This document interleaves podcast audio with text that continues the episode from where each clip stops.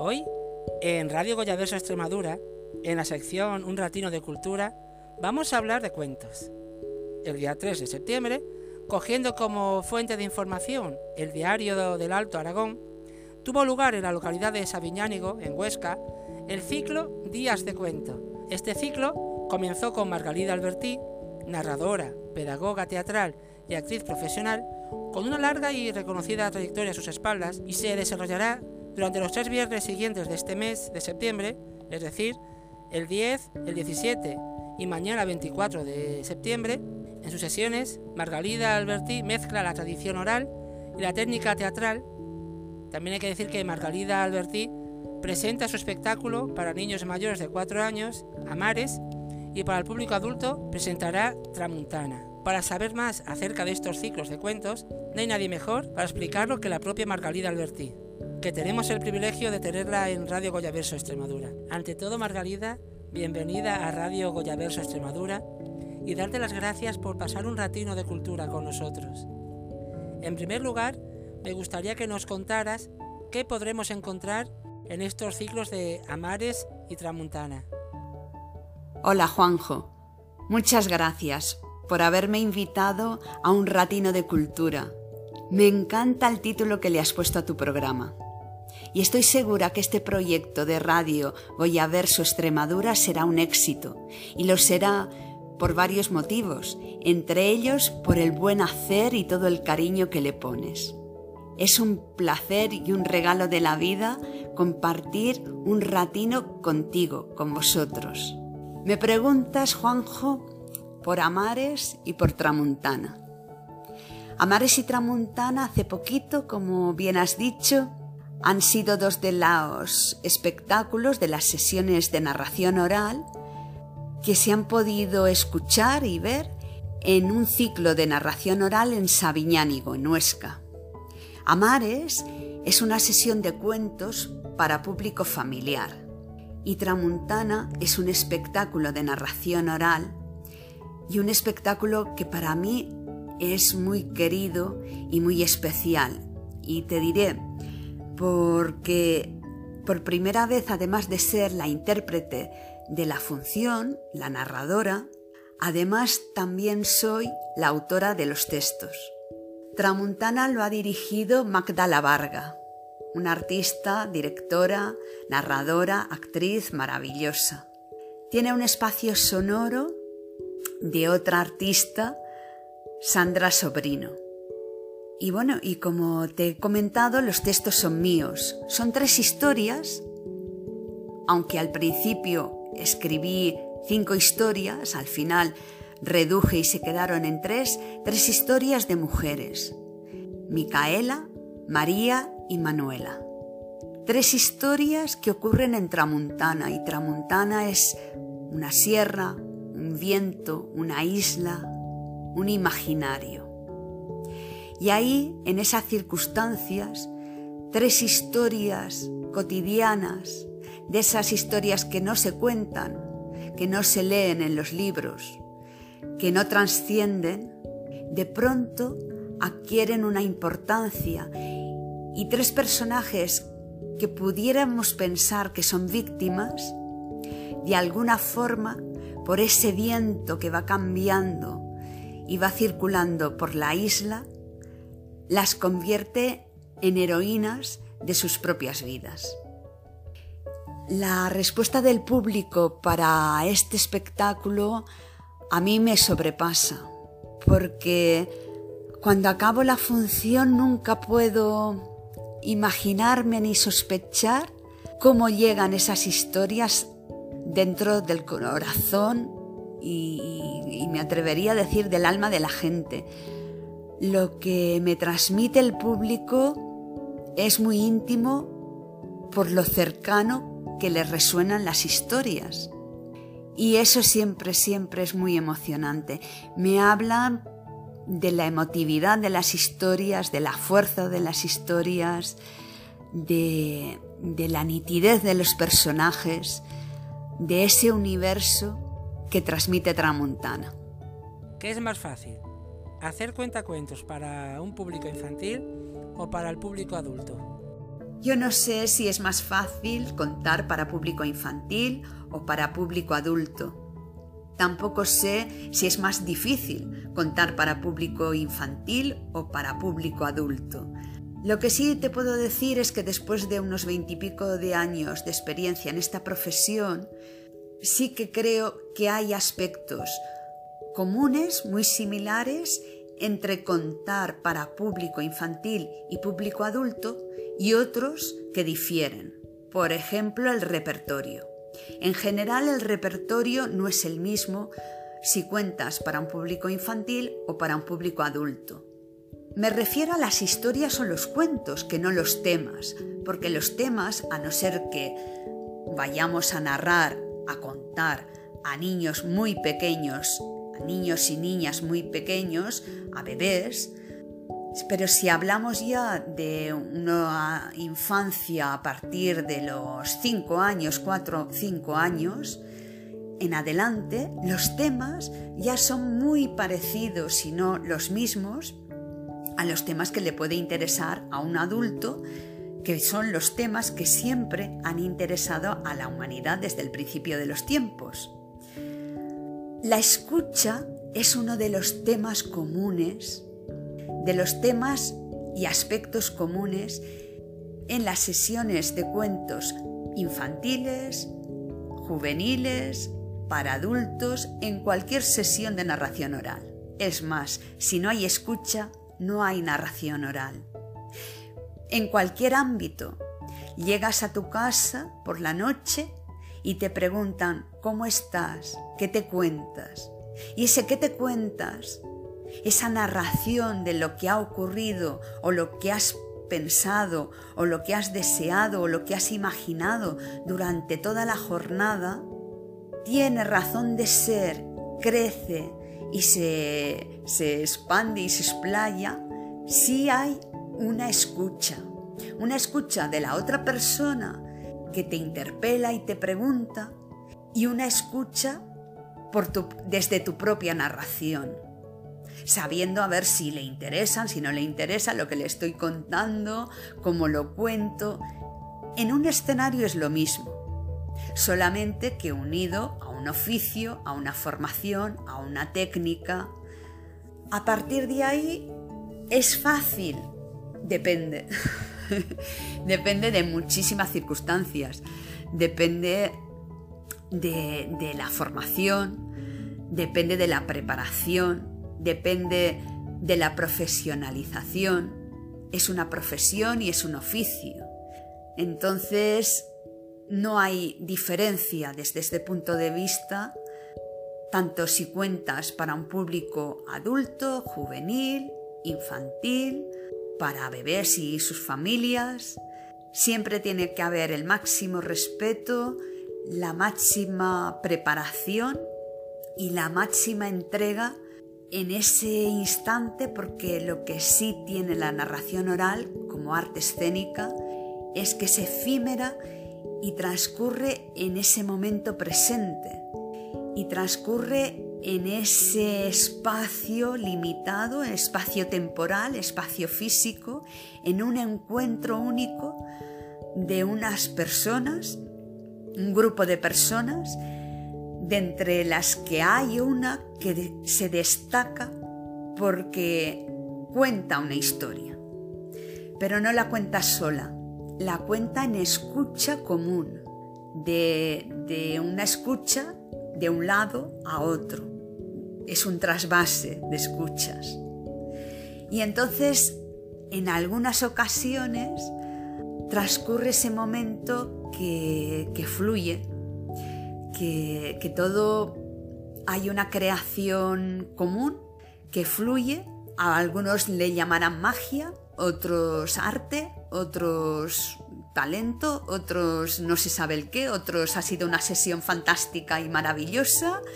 Ah, bueno, cada uno le llama como, como sabe o como cree conveniente. Y lo que es verdad es que las veces que ocurre, que experiencia y los años favorecen que ocurra más veces que al principio, cuando ocurre es maravilloso. ¿Crees, Margarida, que el público adulto seguimos conservando la inocencia o algún atisbo de ella de cuando éramos niñas y niños? Bueno, si los adultos conservamos la inocencia de la niñez, yo es que no tengo tan claro si la niñez tiene una inocencia. ¿O a qué llamamos inocencia, Juanjo? Quizás eso sería empezar por ahí. Yo creo que, que, lo que ocurre es que en la niñez, no sé si es inocencia, yo le llamaría ganas de aventura, le llamaría entrega, le llamaría osadía, le llamaría ansias de, conocer, de saber, y le llamaría imaginación. Y esto sí que creo que se puede ir perdiendo a medida que vamos creciendo. Incluso puedo decirte que a veces, lamentablemente, en algún taller que he dado a niños y niñas, en edades muy tempranas, esa parte de imaginación, de osadía, de, despreocupación, de, de, vivir el momento presente, de lo que importa es lo que me están contando, ya ha desaparecido. Y puedo decirte, por ejemplo, a los seis años, cinco años, que son edades muy tempranas para que haya sucedido este empobrecimiento de la persona, del ser. Porque a veces es muy difícil volverlo a encontrar y depende de muchas circunstancias, de, las personas que, que, te cruces por el camino, de tus maestros, maestras, de, tus vecinos y vecinas, de, tus amistades, de tus familiares, de los libros que puedas leer, que caigan en tus manos o que tengas la curiosidad o la necesidad de devorar. Yo creo que sí, que siendo adultos todo esto está ahí. Quizás también esté otro aspecto que, cubre toda esa inocencia que, le podemos llamar, todas esas ansias y ganas de vivir, que son las preocupaciones, los miedos y preocupaciones, que pueden ser miedos y preocupaciones muy de andar por casa, muy de mm, no voy a llegar a tiempo al supermercado y va a cerrar, muy de mm, tengo que echar gasolina en el coche, comprar el abono de transporte. Son estas cargas que adquirimos los adultos en las mochilas que llevamos en la espalda, que la vamos incorporando más y más peso que yo creo que es lo que luego nos entorpece a la hora de poder disfrutar de una narración, de una historia, de un cuento, pero también de lo que te comentaba antes, de ese que te cuentas, que te puede preguntar tu pareja y, y que si no hay ese espacio y ese tiempo de esas ganas, de saber y de conocer del otro. Porque en el fondo, y mira, eh, quizás sí que, que, en el fondo el ser humano es egoísta, porque es, yo creo que esas ganas de conocer al otro, a la otra persona, en el fondo es una búsqueda de ti mismo. Y por eso son tan importantes las historias, porque nos enseñan pero no enseñar de, enseñanza ah, escolar, de maestro, académico, no. Enseñar como el espejo, como, como, como la adivinación. Nos muestran quiénes somos, no quiénes somos individualmente, sino quiénes somos como humanidad como cultura, como civilización, como sociedad y quizás también como individuos. Y eso, Juanjo, es muy interesante. Eres narradora, pedagoga teatral y actriz profesional. ¿Dónde te ves más cómoda? ¿Y cómo empezaste en este mundo tan mágico de la narración oral? Empecé como actriz, Yo estudié arte dramático en la Escuela de Teatro Chefortosa, en Mallorca, en la isla donde nací. Luego fui a Barcelona, un curso de teatro en el Instituto del Teatro y luego la formación al estudio de teatro Elena Monet. Con lo cual al principio lo que hacía eran, pues eso, teatro, bolos de teatro, funciones de teatro y también clown, payasa. En Tarrasa, en la biblioteca de Tarrasa, recuerdo que por primera vez vi un espectáculo anunciado, una sesión anunciada como narración oral, que ahora yo te diría que aquello no era narración oral, eran más bien uh, pues unos cuentos teatralizados. Pero sí que me picó el gusanillo para saber más sobre, sobre este aspecto. Así que en Barcelona, en la Casa Elizalde, había un taller impartido por Roger Ross y allá que me fui. Y a partir de ahí. Entonces sí que ya fundamos con un músico amigo, un acordeonista, José María Costa, un grupo de cuentos.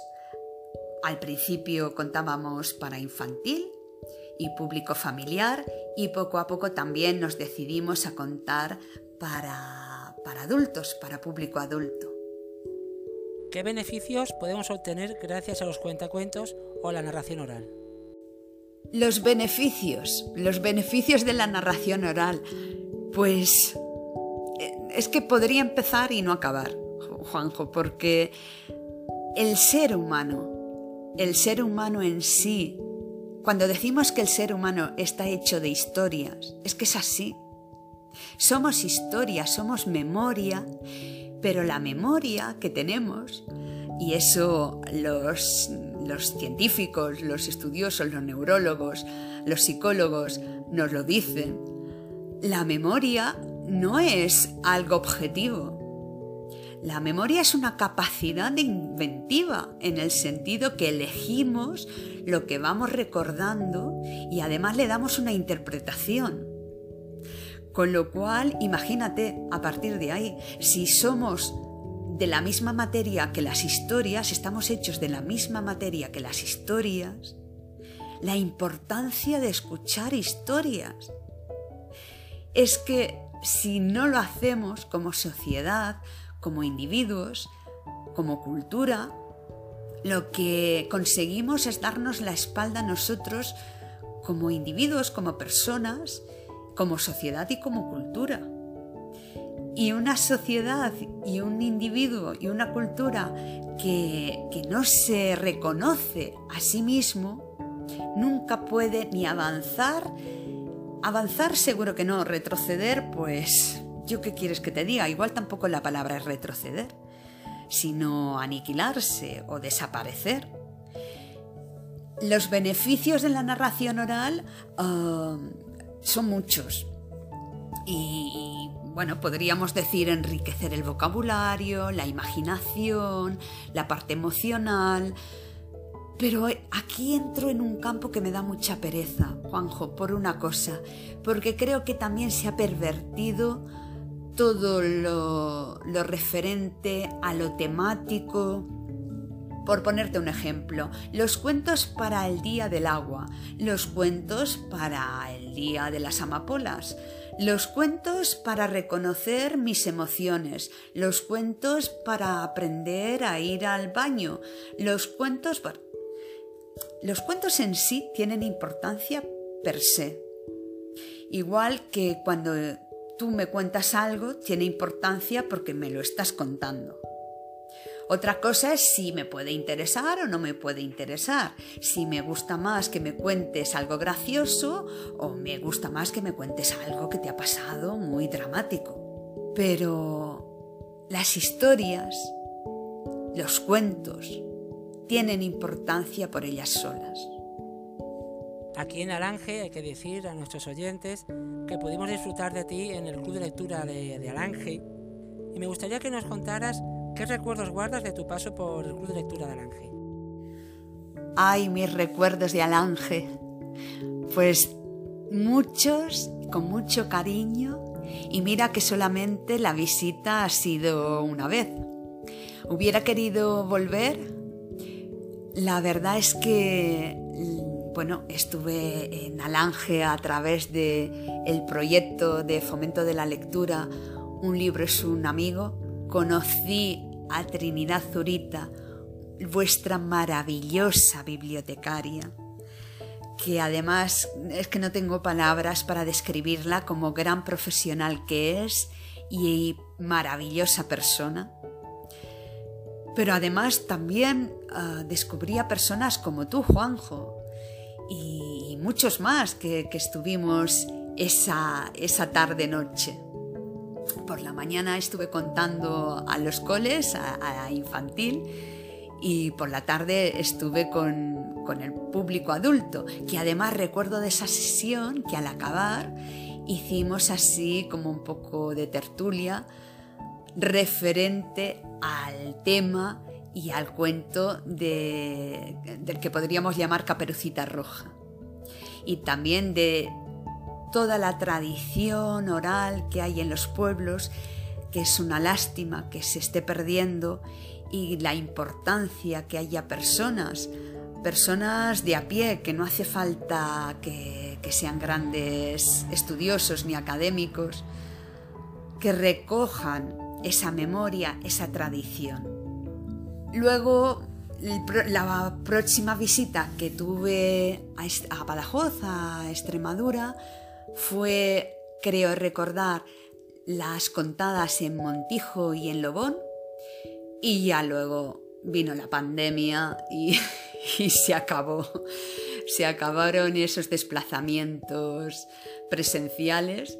Sí que en principio eh, incluso tenía una, una contada muy querida que, que, hasta ahora la hacía anualmente la semana del libro en un instituto en Santa Marta de los Barros, pero claro, por las medidas sanitarias, mm, bueno, decidimos que era mejor dejarlo y esperar, esperar a que la situación se normalice, pero tengo unas ganas, unas ganas, Juanjo, de volver al Ángel, de, pues, de saludaros, de compartir con vosotros, con el club de lectura, de, abrazar a Trinidad, a Trini.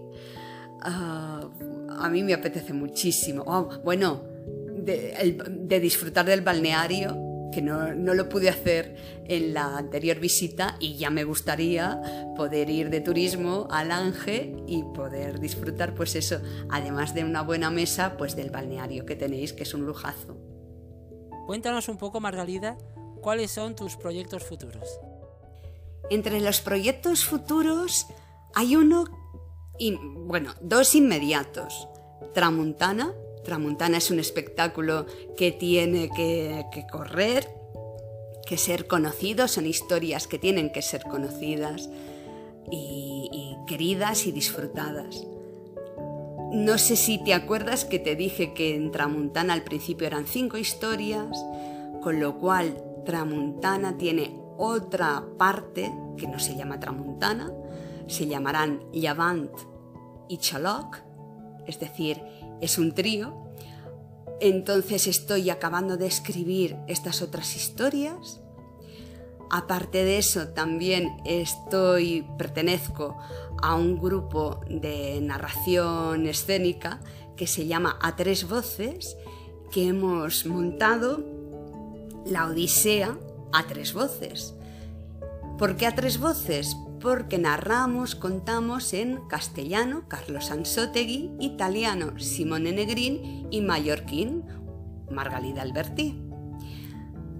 Este espectáculo también es, no, tiene nada, nada, nada que ver con Tramontana, se basa en la Odisea de Homero, en la Odisea clásica, pero es nuestra interpretación, nuestra visión en tres idiomas diferentes que tienen en común el mar Mediterráneo que los baña a todos. Además, también con este, y esta es primicia, con, con, A Tres Voces estamos empezando a montar el próximo espectáculo que te puedo avanzar, que tiene que ver con el mito, con, con la tragedia de Edipo, de Edipo Rey. Y además, esto es la parte de espectáculos, pero además también estoy teniendo una colaboración con el Museo Thyssen.